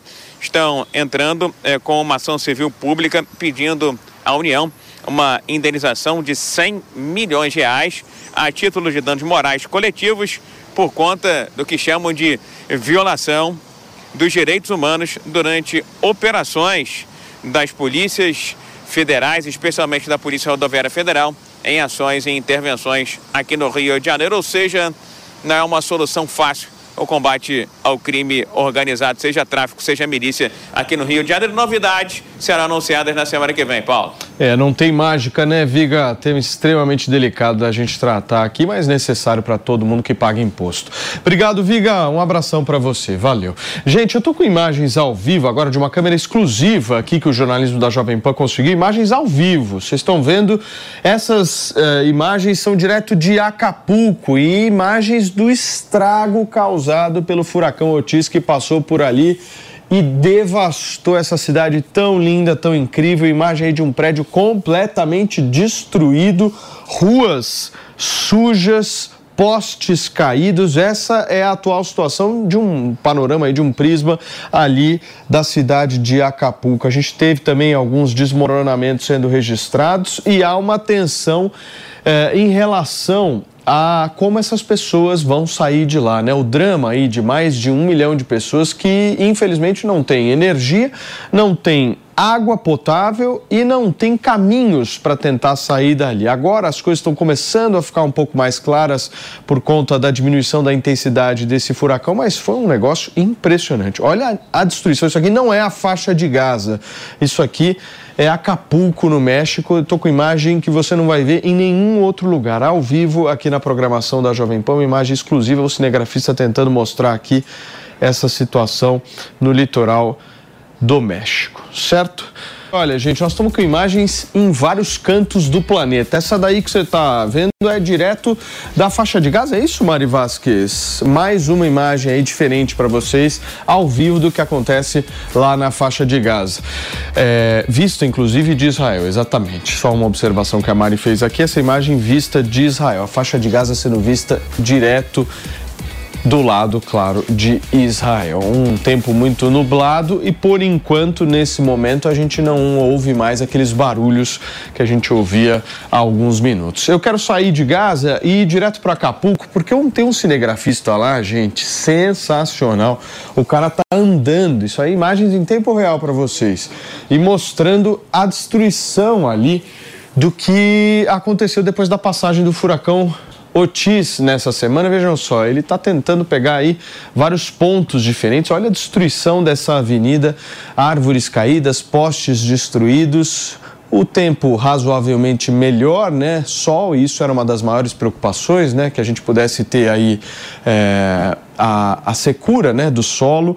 Algumas autoridades estavam extremamente preocupadas de possibilidades de grandes deslizamentos se essa chuva ali eh, não parasse. Então, pelo menos a notícia é positiva de que há um sol ali nesse momento na cidade de Acapulco. Para vocês que chegaram agora, eu estou com imagens ao vivo aqui de um cinegrafista que conseguiu captar aqui para gente imagens da destruição de Acapulco depois da passagem do furacão Otis, um furacão que teve ventos aí de quase 300 km por hora, um nível de intensidade o mais alto que a categoria 5 de furacão. Teve ondas de mais de 8 metros de altura. Vejam só, ele está tentando se mexer aqui, mostrar vários pontos diferentes dessa avenida é, que, que faz aí. Um, olha só o caminhão destruído, olha só o caminhão completamente destruído no meio da rua ali na cidade de Acapulco, no México. Muita e a tristeza. magnitude do furacão, Paulinho, foi a mesma do furacão Katrina, que destruiu Nova Orleans há alguns anos atrás, né? Gerou toda aquela destruição e um processo de reconstrução muito difícil que durou anos, né? É, para você que está nos assistindo agora, essas imagens não são da faixa de Gaza, hein, meus amigos? É de Acapulco, no México, depois da passagem desse furacão que a gente está trazendo aqui para vocês e trouxemos com exclusividade, inclusive, nessa semana, uma cobertura cobertura especial aí da equipe de jornalismo da Jovem Pan para tentar atualizar essa situação que deixou ilhada mais de um milhão de pessoas. Impressionante essas imagens. Muito bem, vamos voltar para a guerra aqui, turma, para a gente fazer uma discussão que eu quero colocar um ingrediente aqui e passar a bola para você, PP. Ontem o Putin recebeu representantes do grupo terrorista Hamas. Qual que é o símbolo disso?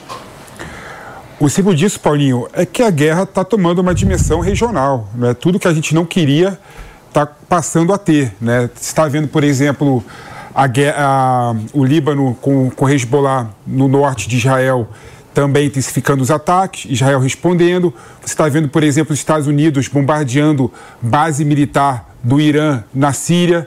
Você está vendo, por exemplo, é, bombas, mísseis do Iêmen, que é 2 mil quilômetros de distância até Israel, sendo abatidas pelos Estados Unidos. Né? Ou seja, está tomando uma proporção muito grande. Né? Impressionantemente, a regionalização desse conflito está se tornando uma realidade. E, Paulinho, eu queria colocar um ponto aqui que eu acho importante. Né? Eu estava aqui ouvindo atentamente o debate, a discussão entre a Miriam, o Hussein e o Rabino Dudu. Não é? é impressionante como a história né, de Israel com a Palestina tem muitas nuances, né? tem muitos excessos dos dois lados. Mas quando você começa a tentar explicar né, o que aconteceu nesse ano sob a ótica da história, você pode passar uma ideia que está justificando o ataque do Hamas. Né? Então, assim, é, nesse momento, o que a gente tem que fazer, né, tudo bem que tem muitas digressões, tem muitas tecnicidades, como o Hussein colocou aqui, como a Míria também colocou, como o Rabino colocou, mas quando você quer enxergar o que aconteceu, né, na, e no, no, no 7 de outubro, né, sob a ótica da história tão somente, você pode passar uma ideia que é um pouco equivocada de que você está justificando o ataque do Hamas. Né? O ataque do Hamas é um ataque que é rechaçado, é um ataque terrorista, como bem disse o Hussein aqui, né? é um ataque que o mundo todo tem que ficar contrário ao, ao Hamas. E agora a gente tem que pensar de agora em diante. Tudo bem que a história, o ingrediente da história é um ingrediente importante, né? Claro, né, não dá para a gente esquecer a história quando a gente vai analisar o futuro e analisar o presente. Mas tem que começar a pensar o, em diante, sabendo que o conflito está se regionalizando, o conflito está se intensificando, sabendo que de Gaza não tem nada a ver com Hamas e está sofrendo absurdamente os ataques de Israel. O que, que a gente vai fazer com é, daqui em diante? Né? A gente tem que começar a pensar do aqui em diante. Né? Israel, todo mundo sabe que Israel tem dois objetivos nessa guerra. O primeiro objetivo é recuperar e libertar os reféns, os mais de 200 reféns. O segundo objetivo seria exatamente exterminar ou enfraquecer o Hamas. Mas quando você vê, por exemplo, que o líder do Hamas está no Catar, tendo vida de rei, né, é impossível você aniquilar e exterminar o Hamas, porque o Hamas tem tentáculos no mundo todo. Né? Então a minha preocupação é a gente se voltar contra é, o Hamas e a gente colocar o Hamas como de fato ele é, um grupo terrorista que tem que ser exterminado. Mas o que Israel está fazendo, né, e o que Israel pode fazer como Estado democrático, um Estado é, civilizado, não é, um Estado realmente reconhecido, é não abaixar a régua moral no nível do Hamas. Porque quando ele, se ele abaixar a régua moral no nível do Hamas, o que pode acontecer realmente é a intensificação dos conflitos e, mais do que isso, a regionalização dos conflitos. Porque os países árabes, em geral, vão acabar se voltando contra Israel. É o que o Mano gosta de falar. Israel não pode ganhar a guerra militar e perder a guerra política. Não adianta nada é, o, ela, ela é, ganhar a guerra militar e no final não ter o acordo assinado com a Arábia Saudita, não ter. Ou como disse um outro general israelense, não adianta ganhar a guerra e perder a paz, né? que, que é o, o grande aspecto. E quando você tem uma matança e um sofrimento muito grande de civis inocentes que nada tem a ver com é, os ataques terroristas, você acaba criando é, o clima perfeito para a disseminação de radicalismo, para a disseminação de outros grupos terroristas. Então, você, se você acaba o Hamas e cria um caldo de ressentimento, um caldo de é, desestruturação social, de falta de infraestrutura, de fome, de miséria, de órfãos que perderam seus pais, que viram toda a sua casa ser destruída, você acaba criando um, uma sociedade traumatizada com uma situação psicológica muito complicada, que é o território, o, o contexto perfeito para que discursos fundamentalistas, extremistas, que colocam é, a, a intolerância como modo de ação, acabe germinando e, com isso, é, postergando e tornando o conflito é, infindável por gerações seguidas. Então, é Perfeito. muito delicado esse processo todo de como enfrentar o Hamas sem é, perder politicamente a batalha para o fanatismo. Rabino me pediu? Sim, por favor. Gostaria, assim, de, de discordar levemente do Mano, e eu quero só trazer isso também para a nossa discussão, porque, assim, todo mundo aqui, eu acho que no mundo inteiro, pessoas de bem concordam, que o terrorismo tem que ser eliminado, que ao mesmo tempo a gente tem que tentar poupar vidas de civis. Eu acho que isso nem entra na discussão, é com pessoas é, de amor, com pessoas de bem. A grande pergunta é como conseguir isso. E a gente não pode, de jeito nenhum, é, Paulinho, é, relativizar o mal e relativizar o terrorismo. Me veio uma frase esses dias: quem é moderado com terrorista é radicalmente contra a vida, contra a liberdade. Então, esse papo da pessoa ser moderado com grupos terroristas, eu vou, eu vou me explicar o que, que significa na prática, só voltando um pouco na fala do professor Hussein. Eu não vou entrar aqui na guerra de narrativas, porque eu acho que assim, a gente ouviu a, a versão do professor Hussein, a gente ouviu a versão da Miriam, e como tudo no mundo acadêmico, no mundo científico, até no mundo psicológico e obviamente no mundo da história, vai ter essa versão e aquela versão, e eu acho que isso não vai levar a nada nesse momento eu concordo com o PP. Temos que ver o presente e o futuro. A grande questão que tem que ser colocada aqui é nós, eu falo para mim, né, Rabino Dudu e cada um, como ser humano, o que nós erramos? Não sei se o PP vai concordar. O que nós fizemos de errado para a gente chegar numa situação como estamos hoje, em pleno século 21, 2023, e nós vemos guerras como essas que estão acontecendo e terrorismo como se Nada foi feito nos últimos 100 anos, quer dizer, a coisa está voltando com força total. Eu só discordo que, assim, ah, infelizmente está virando uma guerra regional. Não é infelizmente, não é por causa dos atos de Israel. E aqui que eu queria entrar no que, que eu falei que eu ia discordar levemente do Mano, Mano, que é assim, é claro que a gente não pode ganhar contra o Hamas e perder, digamos assim, a guerra política. Mas a relativização de dizer isso vai gerar novos grupos terroristas e novos grupos radicais. É aqui que nós erramos, na minha opinião. Nós erramos nesse diálogo de paz fictícia que muitos fazem na televisão, no rádio e na política, que fala assim: nós pedimos desculpas pelos ataques terroristas. E é isso que eu estava me referindo ao professor Hussein. Eu sei que alguns líderes de países, brevemente na sua fala, condenaram os ataques do Hamas. Mas isso é da boca para fora. Ou seja, a política que nós estávamos acostumados com a ONU e outros grupos durante esses últimos quase 100 anos levaram a uma certa paz fictícia no Oriente Médio e em vários outros lugares, no qual a pessoa pede desculpa por ataques terroristas, ou às vezes fala, sinto muito pelas perdas, e não realmente faz alguma coisa. Então, quem senta, na minha opinião, com líderes terroristas, como a Rússia está fazendo agora, a Rússia conversar com líderes do Hamas, isso que eu quero trazer para a nossa discussão, não é uma questão moderada. Não é, ah, eu quero mediar a paz. Você não pode mediar a paz entre um grupo terrorista e um país democrático. É, é injusto. Por que, que, é injusto? Não porque o exército de Israel é mais forte, porque eles são homens-bomba. Quando uma pessoa está disposta a morrer para matar outras pessoas civis, você não tem o que conversar com essa pessoa. Então, eu queria trazer isso na nossa pauta, que a negociação com o terrorismo ou com grupos terroristas pode ter levado à situação que a gente vive hoje. Muito bem, Rabino. Eu acho que esse teu ponto ele é extremamente importante. Eu estou gostando muito da gente poder fazer esse tipo de discussão aqui, porque a gente está tendo a oportunidade de entender como é que está o debate. Para vocês que estão nos assistindo agora, a gente está recebendo várias mensagens nas redes sociais de vocês aí nos, eh, nos elogiando e gostando desse tipo de debate que a gente está promovendo aqui. Essa é a nossa essência, meus amigos. A gente sempre promoveu esse tipo de debate aqui, a gente sempre vai continuar promovendo, porque é aquilo que eu falei, né, Rabino?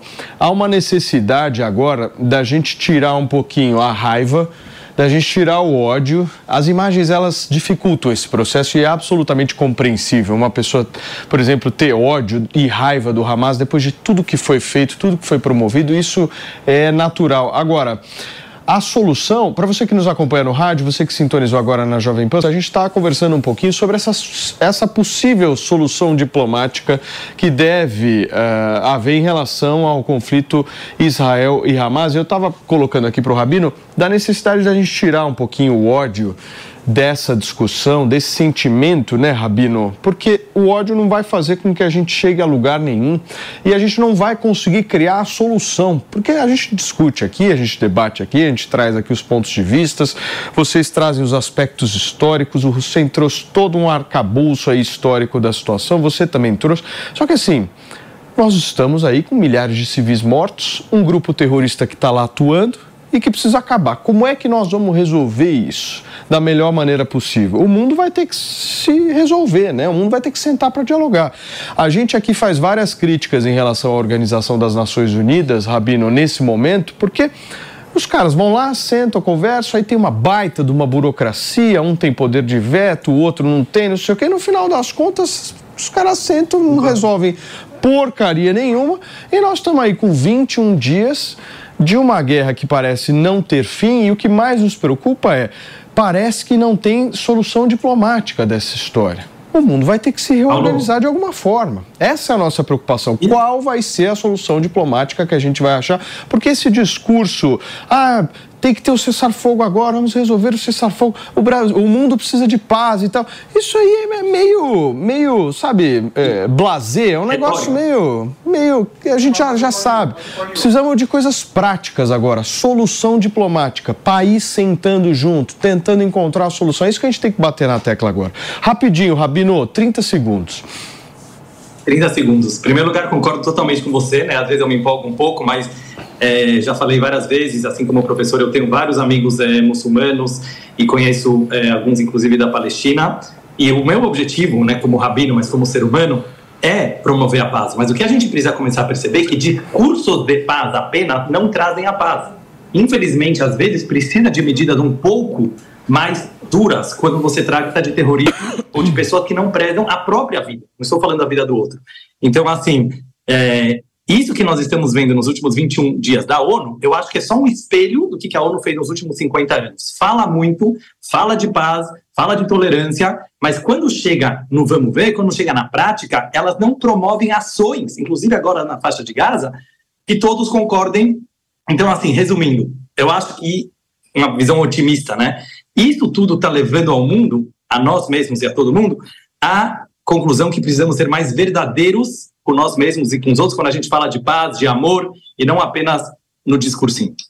Muito bem. A gente está acompanhando a passagem do furacão Lucky Land Casino asking people what's the weirdest place you've gotten lucky? Lucky? In line at the deli, I guess. Aha, in my dentist's office. More than once, actually. Do I have to say? Yes, you do. In the car before my kids' PTA meeting. Really? Yes. Excuse me, what's the weirdest place you've gotten lucky? I never win and tell. Well, there you have it. You can get lucky anywhere playing at LuckyLandSlots.com. Play for free right now. Are you feeling lucky? No purchase necessary. Void where prohibited by law. 18 plus. Terms and conditions apply. See website for details. X lá em Acapulco. Vou pedir para colocar imagens ao vivo. Dá uma olhada nessa destruição, gente. Impressionante. Supermercados completamente sem comida e o número de mortos, infelizmente, subiu para 30. Foi o que informou, inclusive, a autoridade local. Todos os óbitos foram registrados lá em Acapulco, essa cidade que fica no litoral do México. O cinegrafista está captando aqui para gente imagens ao vivo. Vejam só o estado desses super... são supermercados isso, né, Mari? Se você puder me ajudar aqui, exatamente. Há uma farmácia, é, uma farmácia, um supermercado, um comércio ali que a gente vê. Mas vejam só as ruas, gente. Cenário de guerra, de caos que a gente vê agora em Acapulco. O cinegrafista está tentando andar e mostrar para a gente aqui ao vivo como que está a situação ali. Vejam só a situação do prédio aqui completamente destruído o desespero dessas pessoas, né? E o pior de tudo, dessas pessoas que não conseguem, como a gente já falou aqui algumas vezes, se locomover numa situação dessa. Então, as pessoas que conseguiram se proteger do furacão não têm internet, estão sem energia elétrica, a água potável está extremamente escassa ali, as avenidas e ruas estão muito uh, bloqueadas. Ele vai, ter, ele vai tentar daqui a pouquinho mostrar a avenida. Tem caminhão no meio da rua, as estradas estão fechadas, há inclusive um risco muito alto de deslizamento nessas entradas da cidade de Acapulco, que é uma cidade maravilhosa incrível para quem já teve oportunidade de ir, uma água turquesa, azul, que só existe lá em Acapulco.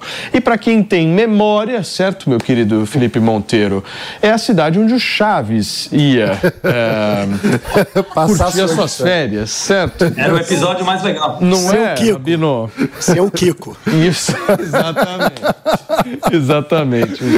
Então é, é muito triste, né, gente? A gente vê essas imagens, mas eu tenho certeza que eles vão conseguir se reerguer, se recuperar depois desse desastre natural. Aliás, os estudos mostram a quantidade aí de chance maior de uma tempestade ali no Oceano Atlântico, em outros oceanos, virarem eh, furacões como esse. A cada década a gente vai subindo aí o nível de intensidade e da possibilidade disso acontecer.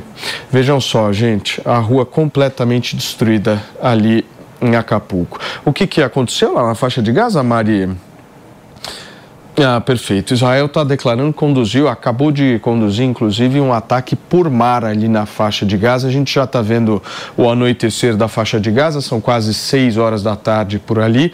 E segundo a informação que veio de Israel, a- o exército israelense conduziu agora um dos primeiros ataques aí por mar, numa intensidade significativa.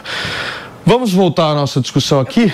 Por favor, você em seguida, professor Hussein. Lu. Rapidinho, professor. É, eu queria fazer um comentário, Paulinho, aqui sobre a fala do, do Dudu. Quando eu te ouvi, Dudu, fica dando a impressão de que a ONU tem uma omissão deliberada, que não está agindo propositadamente. Só que a gente tem que lembrar que existem resoluções as- aos quais os países que fazem parte estão subordinadas a essas resoluções.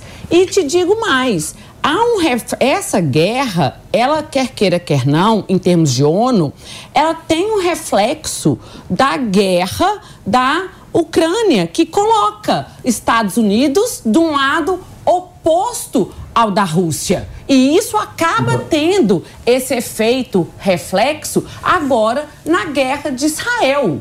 Então, existe ali entre esses dois países aquele propósito de um vetar o que o outro propõe, independentemente do teor. Então, nós não podemos simplesmente, e aí nós vamos dando também, fazendo um recorte, uma dimensão macro desse conflito, porque não envolve, não estamos limitados aqui à questão Palestina e Israel, mas falar que a ONU ah, não está fazendo nada, não faz o para casa, não é, para mim, na minha avaliação, esse é o caminho, não. Por favor, vamos por partes aqui. Hussein, em seguida o Rabino. É, Rabino, é, eu acho que a ONU, ela na verdade não tem, digamos, uma, uma entidade que não tem capacidade operacional de implementação. Quem implementam são os países. Os países tomam as decisões, os países deliberam, os países votam, né? Então, e ela reflete, digamos, a vontade coletiva dos países, correto? Então, existe o que a ONU pode fazer? A ONU, na verdade, no que diz respeito, no que concerne ao contencioso israelo-palestino, ela já ah, aprovou diversas resoluções, eh, algumas eh, vincul- vinculativas e outras não vinculantes. Na Assembleia Geral, que não são vinculantes, não tem é, por obrigatoriedade seu, a sua implementação, mas tem outras resoluções que são aprovadas pelo Conselho de Segurança que são obrigatórias su, o seu cumprimento Os países membros da ONU são obrigados a cumprirem com ela. Da mesma forma que o Estado de Israel exige que o Conselho de Segurança tipifique o Hamas como organização terrorista diante do direito internacional, e isso pode obrigar líderes do Hamas a serem julgados por crimes de guerra em tribunais internacionais. Isso significa, da mesma forma que você demanda, você tem obrigações e você está sujeito ao cumprimento dessas resoluções. E essas resoluções dizem o seguinte: da mesma forma que o Estado de Israel aceitou o plano de partilha, quando os palestinos recusaram, aceitou, o Estado de Israel não aceita algumas resoluções, ou não cumpre, que são basicamente a devolução dos territórios ocupados. Entende? Não vamos então, voltar só- isso. não, não, não vamos voltar para isso não. não. Não vamos voltar, mas isso é importante, porque que fala de ONU, então você tem resoluções muito claras. O que, que é? Desocupar Gaza, desocupar Cisjordânia, Jerusalém Oriental devolver para os palestinos. Como é que a gente resolve o problema? O problema para resolvê-lo, ele é muito simples. Não é tão complexo.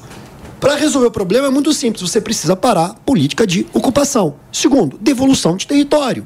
Enquanto você não chegar a, a, es- a esse convencimento entre no governo interno de Israel, não vai se resolver. Queridos. E é claro que pro lado palestino é preciso Um, um tweet, Rabino, porque a gente tem mais 40 segundos de programa. Um tweet, um X, um X, rapidamente. É um prazer conversar com vocês. E a violência É, não vai resolver. Eu sou sim, sim, contra a mas eu, violência. eu sei, mas é, é assim, o que eu quero dizer, já vou tentar falar para os dois ao mesmo tempo. É claro que a- o objetivo, a finalidade da ONU, ela tem uma intenção muito boa, muito bonita, mas na prática, como os países, concordo totalmente com o professor, isso depende da ação dos países, cada um desrespeita a ONU do jeito que ele quer, e não é só Israel, né? O Irã desrespeita a ONU do jeito que ele quer, os Estados Unidos de vez em quando também, entre outros países, a Rússia também, certo? Então, o que, eu acho que é importante, se a gente ficar voltando na história, na narrativa, do- do- dos colonos e dos assentamentos e culpar apenas isso, a gente fica voltando toda hora nessa mesma história. Queridos, infelizmente a gente não tem mais tempo, mas eu queria muito agradecer pelo debate de altíssimo nível que a gente promoveu na manhã desta sexta-feira. Obrigado a vocês pela companhia. A gente se vê na segunda-feira, gente. Jovem Pan Jornalismo Independente. Tchau. A opinião dos nossos comentaristas não reflete necessariamente a opinião do Grupo Jovem Pan de Comunicação. Realização Jovem Pan News. Hey guys, it is Ryan. I'm not sure if you know this about me, but I'm a bit of a fun fanatic when I can. I like to work, but I like fun too. It's a thing. And now the truth is out there. I can tell you about my favorite place to have fun Chumba Casino. They have hundreds of social casino style games to choose from, with new games released each week. You can play for free anytime, anywhere. And each day brings a new chance to collect daily bonuses. So join me in the fun. Sign up now at chumbacasino.com. No purchase necessary. Group. Void prohibited by law. See terms and conditions. 18 plus.